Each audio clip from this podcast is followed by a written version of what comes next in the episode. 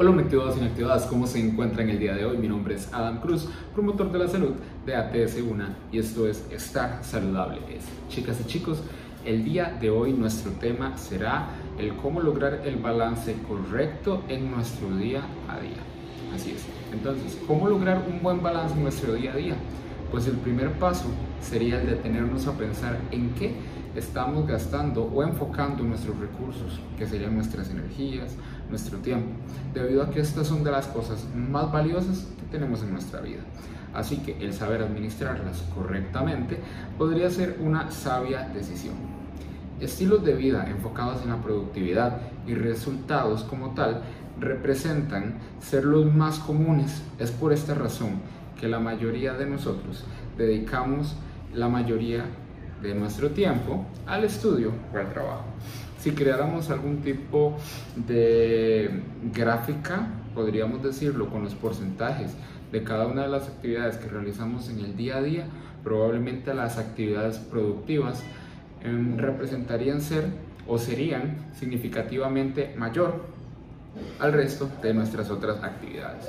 Estamos claros que esta es una realidad pues inevitable debido a que estas actividades son las que generan nuestros recursos para poder mantener o eh, vivir de una manera estable como tal. Es por esto que eh, es muy poco probable que esto cambie. Sin embargo, debemos buscar mantener ese balance. Aquí es donde entra el concepto y esta palabra de balance.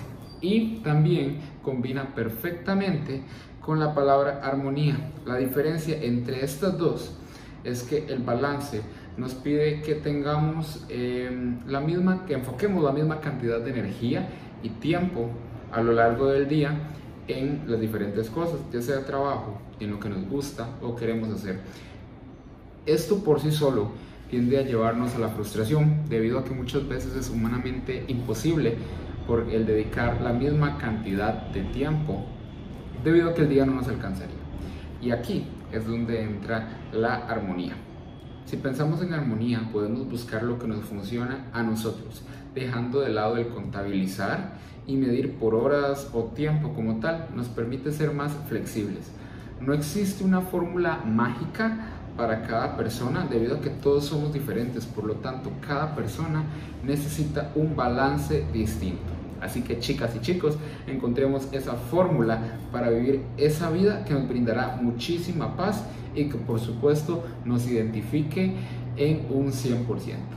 Un gusto compartir con ustedes el día de hoy. Nos vemos la próxima semana en Activados. Mi nombre es Adam Cruz, promotor de la salud.